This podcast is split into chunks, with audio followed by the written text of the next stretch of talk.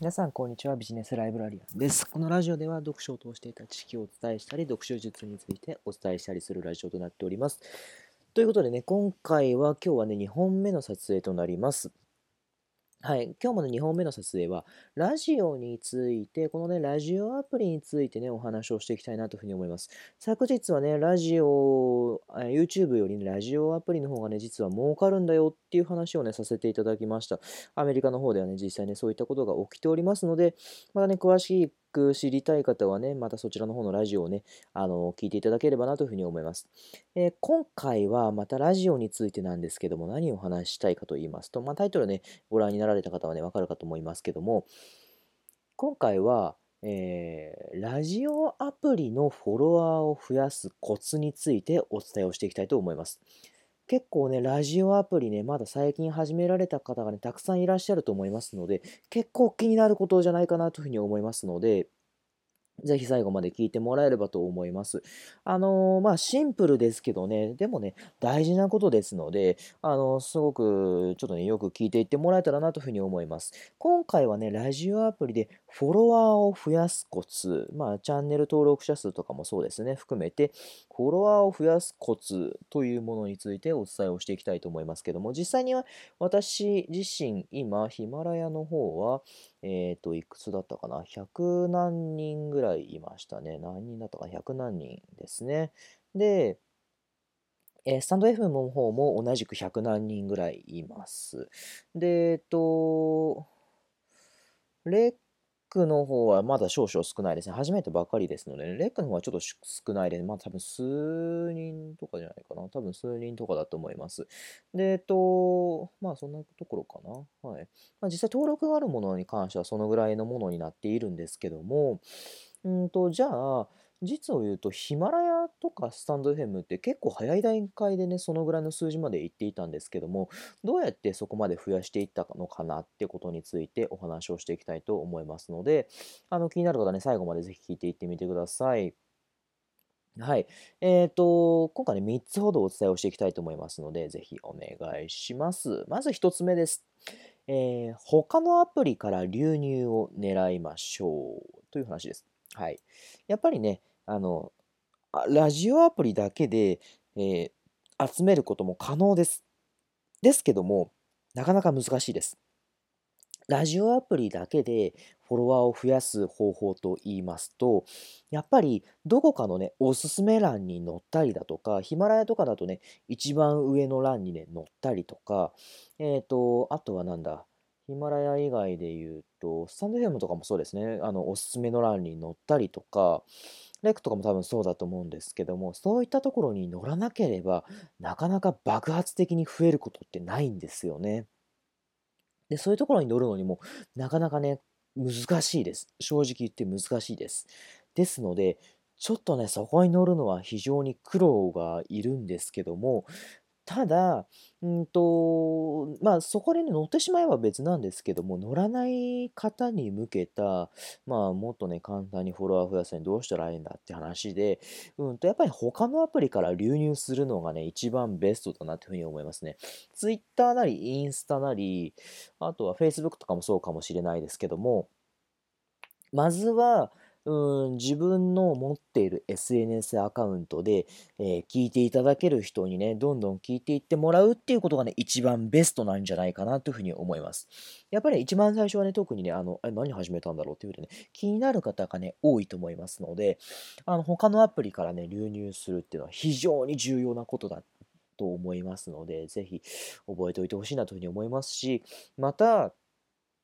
やはりラジオアプリに関せず、YouTube とかもそうですけども、これはもう本当に YouTube とかもそうですけども、うんと、どこかね、一つのね、アカウント、SNS のアカウントで、まあまあ、たくさんのね、数のアカウントを持っていたならば、まあ、それでね、結構、うんと、なんていうか、いろんなとこ別のね、アカウントに流入することが可能になってきますので、そういったことをね、覚えておいて、どこか一つのね、アカウントでも、あの、1万ぐらいね、目指してみるとね、いいな、いいんじゃないかなというふうに思います。ぜひね、挑戦してみてください。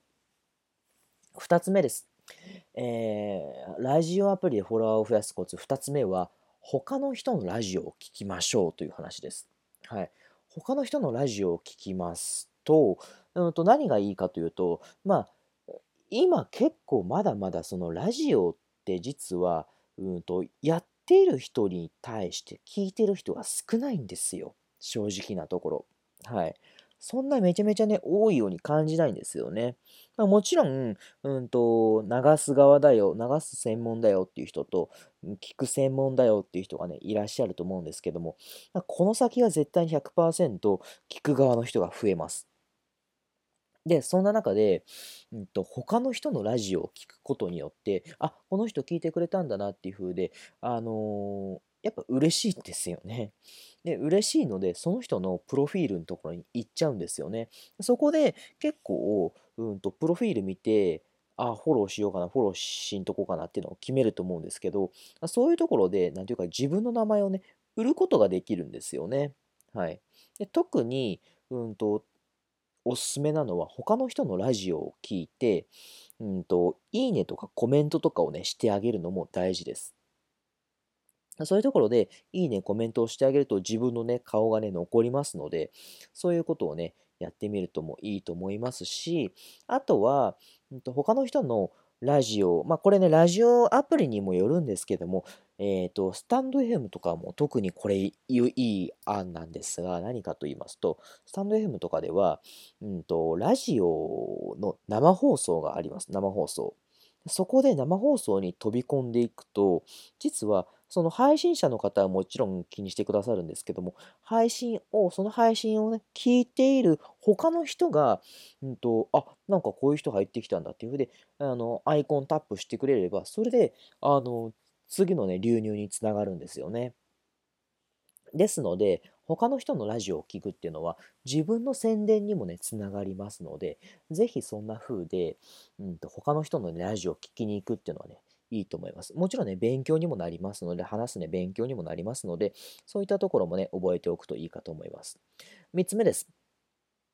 えー、自分の放送の際にフォローお願いしますというふうに、ね、チャンネルチャンネル登録よろしくお願いしますというふうにね、呼びかけをする。はい、これやはり大事なことだと思います。あので、実はまフォローお願いしますだけじゃなくって、うんと、前の放送に関連したようなね、ことをね、お話をしていくと、あ、前の放送どんなんなんだろうっていうふうにね、聞いてくれることがね、あるんですよね。